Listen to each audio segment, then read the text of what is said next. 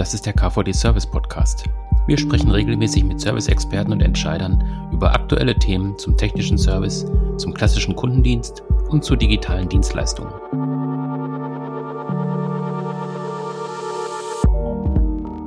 Wie erleben Menschen die neue Situation im privaten und beruflichen Umfeld?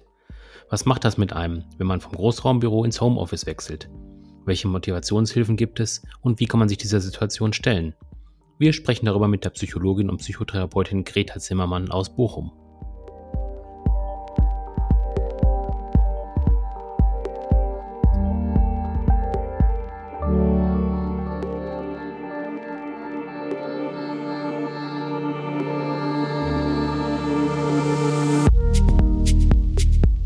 Ja, Frau Zimmermann, vielleicht stellen Sie sich einfach einmal kurz vor und erzählen ein bisschen was aus Ihrer Praxis, was Sie so erleben im Moment. Ja, vielen Dank für die Einladung. Mein Name ist Greta Zimmermann. Ich bin seit anderthalb Jahren in der eigenen Praxis in Bochum. Ich bin Psychologin und Psychotherapeutin in Ausbildung und habe sechs Jahre in der Schweiz vorher ambulant gearbeitet und auch in Kliniken. Das heißt, ich kann ähm, aus der Sicht dessen, was mir jetzt so in der Berufspraxis begegnet, etwas erzählen und äh, genau aus der Perspektive. Genau, durch die äh, Corona-Krise hat sich ja relativ viel verändert. Also Mitarbeiter sind jetzt vielleicht vom Großraumbüro in, ins Homeoffice gewechselt, sehen die Kollegen nicht mehr so häufig, sind jetzt vielleicht mehr in Isolation, haben weniger Kontakt zu den Mitarbeitern. Ähm, was macht das mit den Menschen und ähm, wie kann man sich vielleicht gegen diesen Eindruck auch stemmen? Ähm, haben Sie da äh, aktuelle Empfehlungen oder haben Sie da auch Erlebnisse aus der eigenen Praxis? Pauschal kann man das schwer sagen, da es wirklich ganz individuell ist, wie die Leute darauf reagieren. Interessanterweise habe ich nichtsdestotrotz äh, der Großteil der Leute, die ich jetzt momentan betreue, ähm, die sehen das Ganze eher entspannter und ein Stück weit auch selbstbestimmter an tatsächlich. Das ist ganz interessant. Es kommt natürlich darauf an, in welcher Funktion man selbst tätig ist das heißt, wenn man ohnehin in einem Bereich tätig ist, wo man äh, schon hoch selbstbestimmt ist, da ist normalerweise das Verlangen nach Homeoffice generell höher. Das heißt, ähm, hier ist es mit Sicherheit eine Entlastung. Und bei, in Bereichen, wo es ähm, untypisch ist, äh, Homeoffice zu machen oder wo man einfach an, an die, an die ähm, Gegebenheiten vor Ort gebunden ist, da ist es natürlich etwas ungewohnter. Ähm, nichtsdestotrotz, grundsätzlich bemerke ich eher Leute, dass die Leute da positiv drauf reagieren. Also im ersten Moment zumindest ruhiger. In den ersten zwei Wochen war das so. Mittlerweile ist es so, wir sind jetzt in Woche drei, dass es etwas, ähm, ja, etwas eher in die, ähm, jetzt fehlt langsam der soziale Kontakt, es wird ungewohnter, ähm, es ist ungewohnt, die Leute nicht mehr treffen zu können, sich nicht der, der Austausch auf den Fluren fehlt. Das heißt, jetzt langsam ähm, wird das auch deutlicher spürbar, dass es ja, dass, das, dass der soziale Austausch fehlt. Genau, ich hatte ja gerade schon gesagt, also der Wechsel vom Großraumbüro ins Homeoffice ist jetzt schon was Besonderes, weil man wirklich tatsächlich auch von dem Umfeld mit vielen Kollegen jetzt auf, auf sich selbst fokussiert ist. Sie haben das ja gerade schon gesagt, manche ähm, freuen sich vielleicht auch darüber oder sehen da auch eine Chance drin, weil die selber sich jetzt auch entwickeln können, weil die selber bestimmen können, wie der Tag abläuft, wie auch die Arbeit abläuft. Jetzt gibt es natürlich auch äh, Menschen, ähm, die brauchen so eine gewisse Führung, die brauchen eine gewisse Struktur. Ähm, was macht das mit diesen Menschen ähm, oder was, was kann man denen raten, ähm, wie die da rankommen? Ich glaube, das ist halt auch einfach nicht nur eine äh, Aufgabe des Mitarbeiters, sondern auch der Führungskraft. Ja, ja, sowohl als auch. Also genau, da sind jetzt ähm, alle gefragt etwas. Natürlich ist es Aufgabe einer Führungskraft, äh, dafür erstmal Verständnis zu haben und auch sich individuell die Leute ähm, anzuschauen. Das heißt, es gibt ganz unterschiedliche Lebensumstände, in denen die Personen sind. Ist jemand alleinlebend zum Beispiel, ist das überhaupt kein Problem. Die Leute können sich natürlich ganz in Ruhe auf die Arbeit konzentrieren und haben komplette Verfügbarkeit. Die Leute, die in Familien sind, die sind jetzt natürlich vor die, Hera äh, die Herausforderung gestellt, sich zu ganz neu zu strukturieren. Die müssen mit den Kindern ähm, planen. Also das muss alles organisiert werden. Es gibt Rollenkonflikte, und ähm, das sind ganz andere, also es sind wirklich erschwerte Bedingungen, die der Arbeitgeber da auch wirklich gut einschätzen muss und berücksichtigen mhm, muss. Ich glaube, das sind auch die Bilder, die wir schon mal alle jetzt auch gesehen haben in den sozialen Medien, wo dann auf einmal in der Telefonkonferenz irgendwie das Kind vorbeispringt oder, oder die Ehefrau hinten vorbeiläuft, weil sie gerade irgendwie zum Wäschekeller muss oder wo auch immer sie gerade hingeht. Ähm, das sind natürlich dann auch nochmal spezielle Situationen, gerade ähm, wenn es auch um das Arbeitsumfeld geht. Also man ist ja jetzt integriert in, das, in, diese, in diese private Geschichte, also in die Familie. Da muss man da wahrscheinlich auch einfach Signale setzen, ähm, liebe Familie, ich bin zwar hier, aber ich arbeite jetzt eigentlich gerade, dass man sich da auch so ein bisschen vom Familienalltag abgrenzt. Gibt es da irgendwie Erfahrungen, die Sie gemacht haben? Ja, Genau, also das, was Sie ansprechen, ist genau richtig. Das ist, es hat auch eine witzige Komponente erstmal dazu. Äh, es, schafft sicherlich auch Vertrauen unter den Leuten. Ähm, unter den, also es ist eine Teambuilding-Maßnahme, kann man auch fast sagen. Also das könnte man so verstehen, dass sich dadurch auch nochmal was Persönliches entwickelt. Ähm, und wichtig ist da die Aufklärung. Das heißt, die, der Austausch, wirklich, dass man sich hinsetzt und das auch wirklich erklärt, was jetzt gerade ähm, ansteht und dass die Kinder das auch transparenten Zugang zu haben. Weil ansonsten, wenn die Mutter zu Hause ist oder der Vater, dann wird er ganz gerne die ganze Zeit angesprochen und angefragt, weil er normalerweise, wenn er privat zu Hause ist, um, rund um die Uhr verfügbar ist. Das ist jetzt nicht mehr der Fall. Das muss natürlich gut aufgeklärt werden und dann für Struktur gesorgt werden. Sprich, Essenszeiten, ganz wichtig, die Kinder sind ja auch, äh, die Kinder beziehungsweise welchem, je nachdem in welchem Alter die sind, haben die ja auch von der Schule Aufgaben und müssen sich den, diesen Aufgaben stellen. Also mhm. genau. Mhm, genau, ich habe da auch so einen, ähm, so einen Tagesablauf mal gesehen, irgendwie ähm, 8 bis 8.10 Uhr arbeiten, 10 nach 8 bis halb 9 Kinderzeit und dann wechselt sich das immer so ab, weil er einfach dann, wenn diese Struktur nicht da ist, das einfach sich immer wieder vermischt. Also gerade wenn ja. vielleicht auch dann beide Elternteile zu Hause arbeiten, also dass irgendwie vielleicht nicht nur die äh, Frau da ist und äh, zu Hause arbeitet, sondern eben auch dann noch der Mann da ist, dann ist es ja, äh, geht es ja nochmal so ineinander über. Also es ist ja nochmal stärker dann vom Eindruck her. Ähm, Ganz das, genau, ja. Da ist es wahrscheinlich dann auch einfach wichtig, sich auch nochmal räumlich zu trennen. Also dass man wirklich dann auch sagen kann, ich mache jetzt die Tür zu, dass dann irgendwie das Signal auch da ist. Ähm, hinter der Tür passiert jetzt halt die Arbeit und vor der Tür ist einfach weiterhin das Familienleben, was, was normal weiter abläuft. Ganz genau, ganz genau. Das ist auf jeden Fall empfehlenswert. Und das ist auch das, was intuitiv passiert. Also das ähm, darf man nicht unterschätzen. Wir sind ja jetzt in der dritten Woche und es ist auch wirklich bemerkenswert zu, zu sehen, wie schnell sich die Leute darauf aber auch einstellen können. Das heißt, das ist etwas, was man wirklich auch intuitiv schon macht, sich zurückziehen. Ne? Ich denke, das ist einfach die gesamte Situation, sich dem das nochmal bewusst machen und natürlich sich dann auch in die Räume, wenn die Räume denn vorhanden, das ist ja auch noch mal mhm. so eine Sache, ähm, zurückziehen, ganz genau. Mhm. Also Aufklärung, Rückzug, gezielter Rückzug und äh, so gut wie möglich den Tag auch strukturieren, weil das äh, gibt auch mehr Ordnung und mehr Ruhe. Mhm. Würden Sie dann auch empfehlen, dass man sich äh, im Prinzip im Familienkreis einmal auch zusammensetzt und die Situation einerseits bespricht oder erklärt und dann auch gemeinsam Regeln findet. Also dass man irgendwie nicht nur sagt, ähm, den Kindern gegenüber ähm, von dann und dann wird gearbeitet, sondern ganz ähm, genau. Die Zeit, die Zeit muss geleistet werden. Ähm, wie, wie ist denn eure Haltung dazu? Ähm, was erwartet ihr, dass man das so gemeinschaftlich irgendwie Ganz auch genau, erarbeitet? das ist eine wunderbare Möglichkeit. Genau, sehr gut. Ja, auf jeden mhm. Fall. Jetzt gibt es ja weiterhin noch den Draht zu, zu den Kollegen oder auch zum, zum Chef zum Beispiel oder wenn man selber Chef ist, hat man auch den Draht eben zu den äh, eigenen mhm. Mitarbeitern. Das passiert ja hauptsächlich dann äh, über Videokonferenzen mhm. im Moment. Ähm, wie sieht's da aus mit dem privaten Austausch? Also ich meine, wenn ich jetzt mich mit äh, Mitarbeitern treffe äh, online, um mit denen zu sprechen, dann geht's halt in der Regel darum, was liegt so mhm. an am Tag, was äh, muss geleistet werden. Ähm, da bleibt ja so ein bisschen das Private auf der Strecke, was man sonst eben kennt, wenn man gerade jetzt in der Küche ist und äh, sich einen Kaffee kocht und der Mitarbeiter ist auch gerade dabei, nimmt sich was aus dem mhm. Kühlschrank mhm. oder sowas. Ähm, das ist ja dann jetzt äh, erstmal nicht gegeben. Ist das denn trotzdem auch noch ein wichtiger Aspekt, wo Sie sagen würden, das sollte man auf jeden Fall betonen ja, bei der Zusammenarbeit? Ja, in jedem Fall. Genau, Sie haben das ja schon angesprochen. Es gibt ja dieses virtuelle Feierabendbier zum Beispiel, was viele auch machen, die mhm. über die über diese Netzwerke wie Zoom zum Beispiel.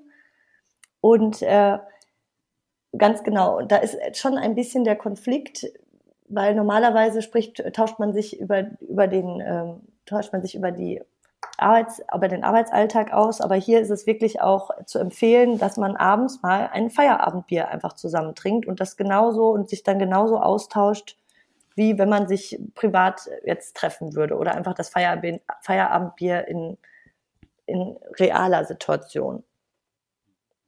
Mhm. Und das gilt dann wahrscheinlich auch für die anderen Stationen am Tag. Also ich kenne das jetzt von, von einer, äh, von einem Kollegen auch aus einem anderen Unternehmen, bei dem ist es einfach so, ähm, dass morgens auch diese Routine, mittlerweile routinemäßige äh, Videokonferenz mhm. stattfindet, aber die erste Viertelstunde oder die ersten 20 Minuten äh, macht man im Prinzip nur Smalltalk, wie man das sonst auch kennt. Also dass man einfach auch diese, diese private Ebene weiterhin ähm, zwischen den mhm. Kollegen hat.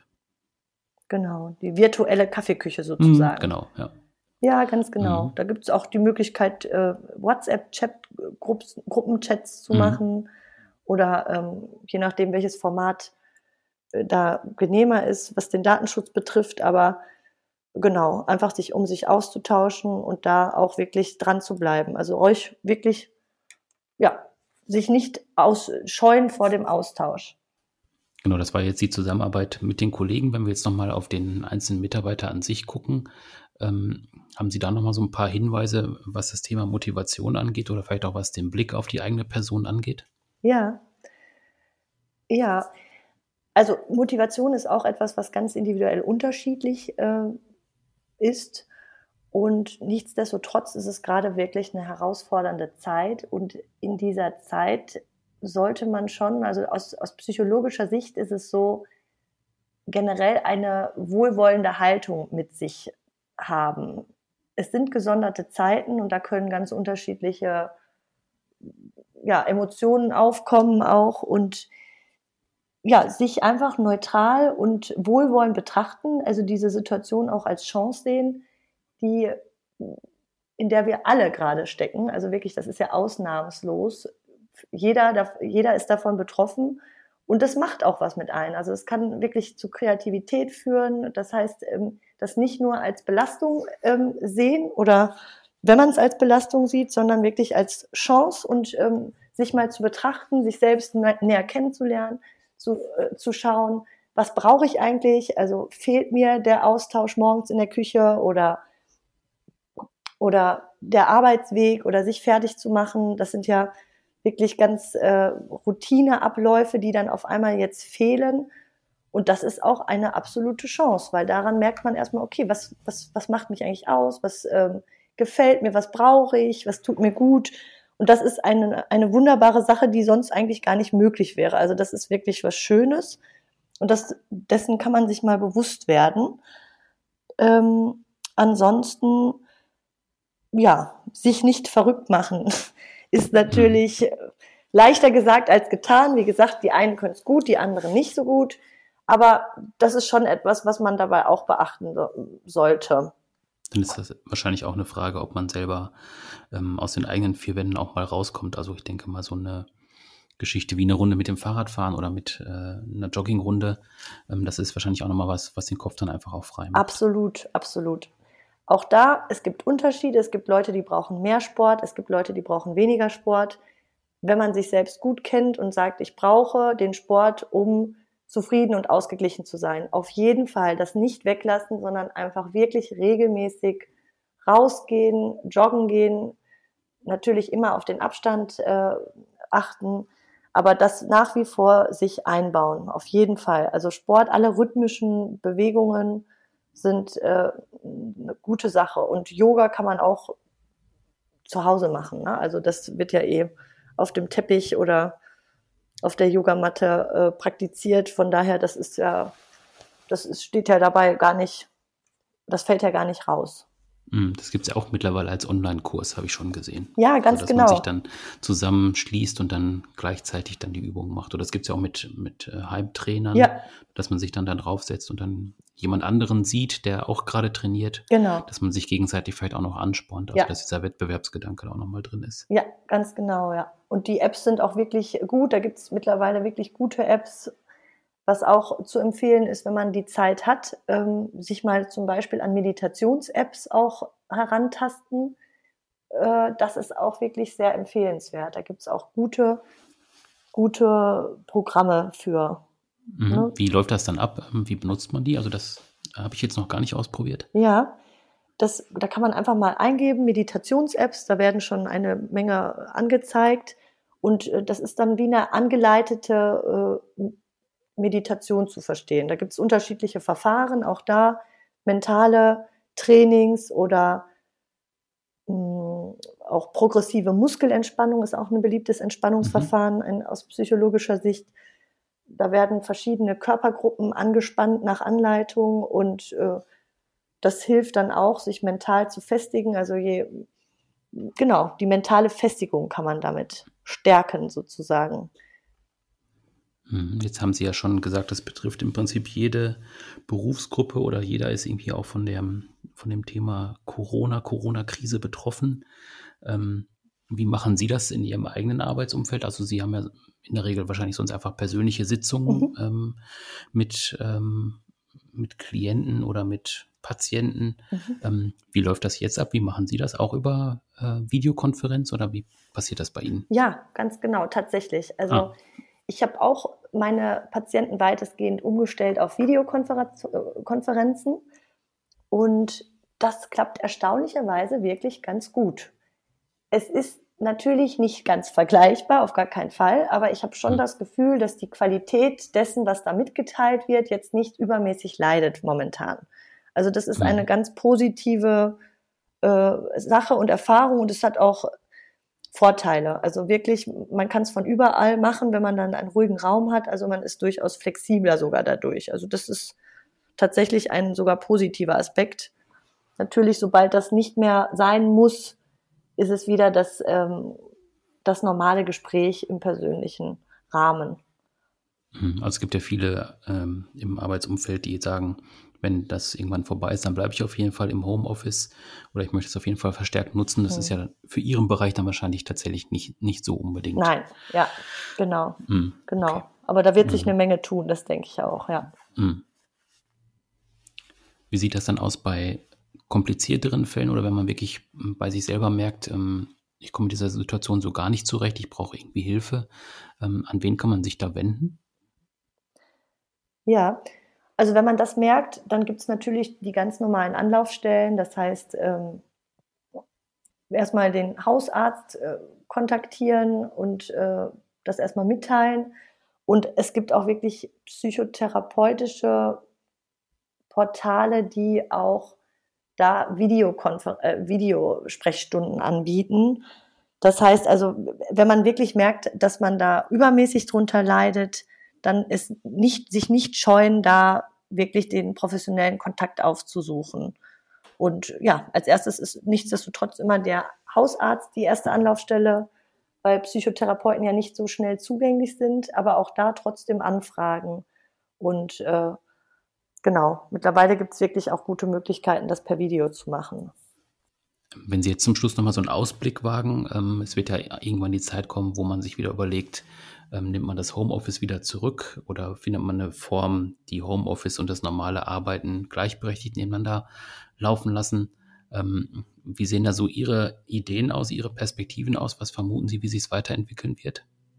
Ja, also in Anbetracht der Tatsache, dass wie das jetzt läuft und wie gut das auch läuft, also wie schnell sich Unternehmen umstellen können, das heißt, durch dieses dezentralisierte Arbeiten handlungsfähig bleiben und das auch sozial verträglicher ist, könnte ich mir vorstellen, dass das auch ja, zu, zu einer positiven Entwicklung beiträgt. Das heißt also, die, die Leute bekommen etwas mehr Chancen. Also es wird, die Motivation wird gestärkt dadurch, dass die Menschen etwas freier handeln können und planen können. Und ich denke, das wird was ganz Positives sein von der Entwicklung jetzt. Also ja, es hat halt Flexibilität gefordert und Flexibilität ist immer gut, wenn man flexibel ist, also mhm. in, in, jeder Hinsicht. Mhm. Sowohl psychisch als auch äh, unternehmerisch gedacht. Ne? Je flexibler ein Unternehmen oder ein Mensch ist, desto effizienter wird er auch.